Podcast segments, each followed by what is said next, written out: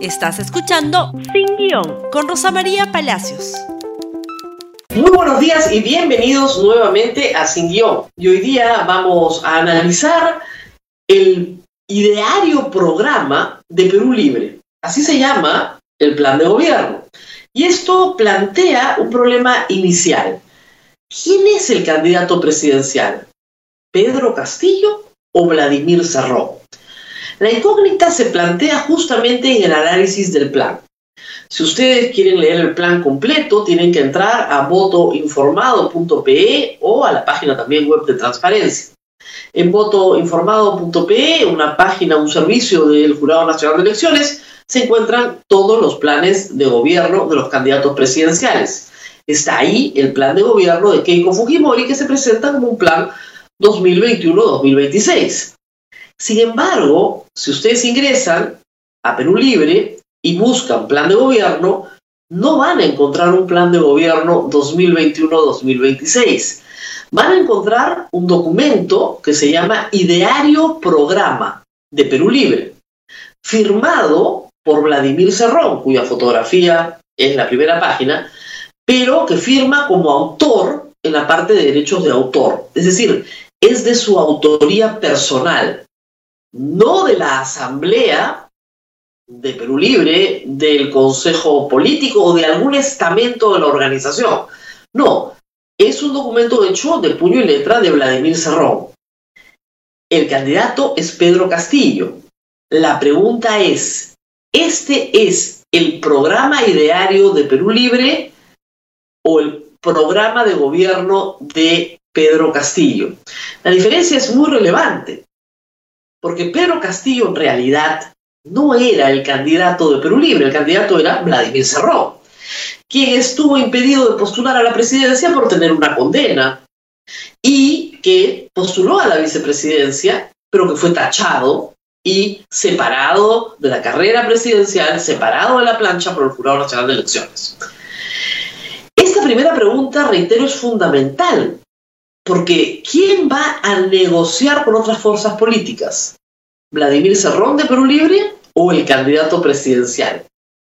No necesariamente coinciden, creo yo, en todo, porque los discursos de ambos ya presentan algunos matices. Sobre todo, además, porque el discurso de Vladimir Cerrón y lo que señala en su diario programa lo aleja radicalmente de otros líderes de izquierda. Si uno lee con detenimiento este documento que tiene casi 90 páginas, pues encontrará que es muy difícil que pueda lograr una alianza con agrupaciones como la de Verónica Mendoza o la de Marco Adriana.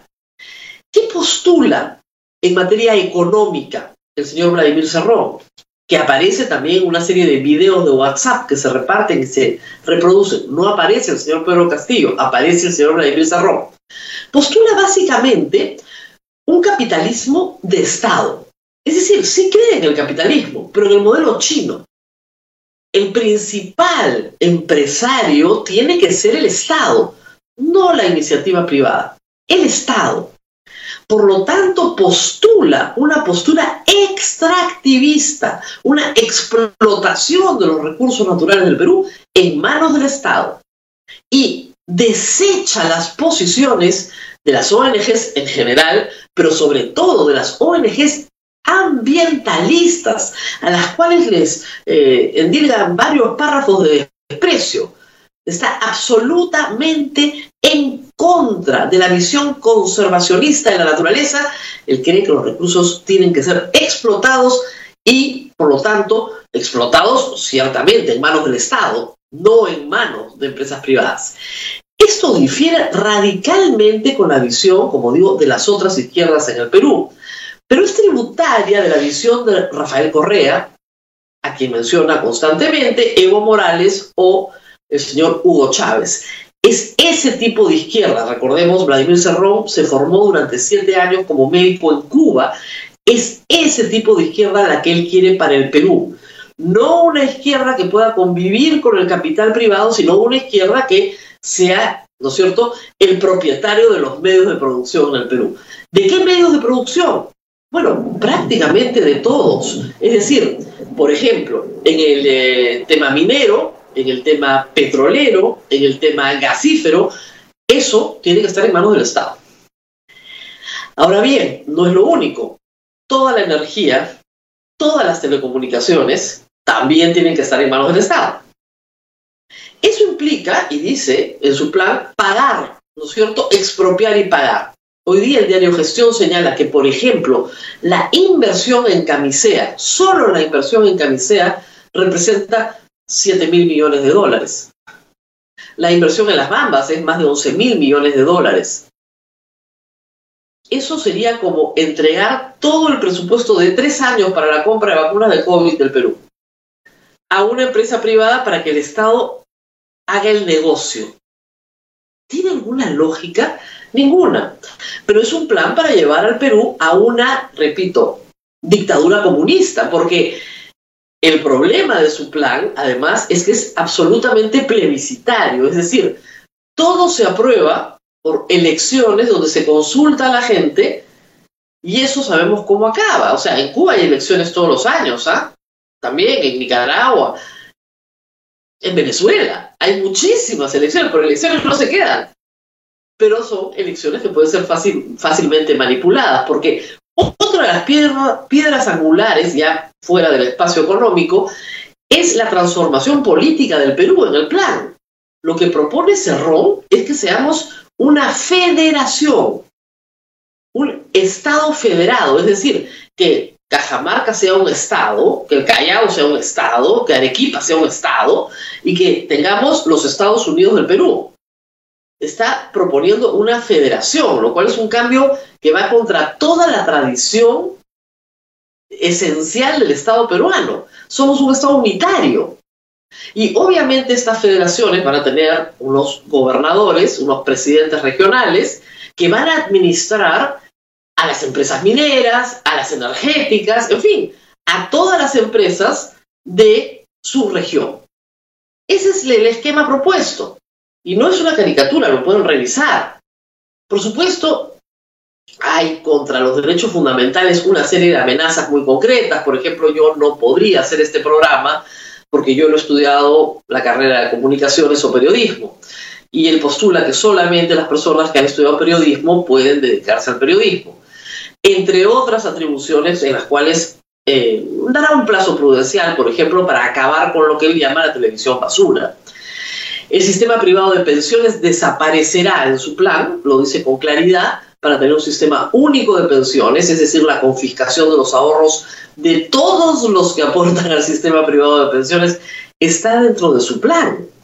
Y con claridad lo dice, todo pasa al Estado es una visión absolutamente estatista del control de los medios de producción de absolutamente todo lo que hay en este país. No se libra a nadie. Y hay que tener eso perfectamente claro. Yo los invito a leer el plan. Reitero, no sabemos si es de Castillo o de Cerrón. Lo que queda claro es que el que lo firma es Cerrón, pero no sabemos si el que va a ser presidente del Perú es Castillo o Cerrón. Presumimos que Castillo, porque es el que postula, pero Cerrón es el que negocia, habla y diseña el plan. No he entrado, por supuesto, a los temas de mujer, que francamente son impresionantes, por decirlo de alguna manera. El señor Cerrón en su plan dice que la mujer, la mujer socialista, vamos, no hay otra, pues solamente puede ser socialista, la mujer socialista felizmente tiene el mismo grado intelectual que el hombre, gracias a Dios. Pero señala que la mujer feminista no puede, perdón, la mujer socialista, por supuesto, no puede ser feminista. El feminismo es una lacra que tiene que ser desterrada porque es lo mismo que el machismo. Da igual.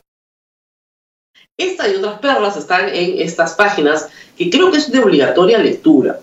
Lo que el señor propone es una economía popular de mercados, así la llama, no una economía social de mercado. Lo que propone en realidad es una economía, reitero, donde el capitalismo de Estado es la norma. Y ese capitalismo de Estado nos va a llevar a una sociedad comunista que es la que postula.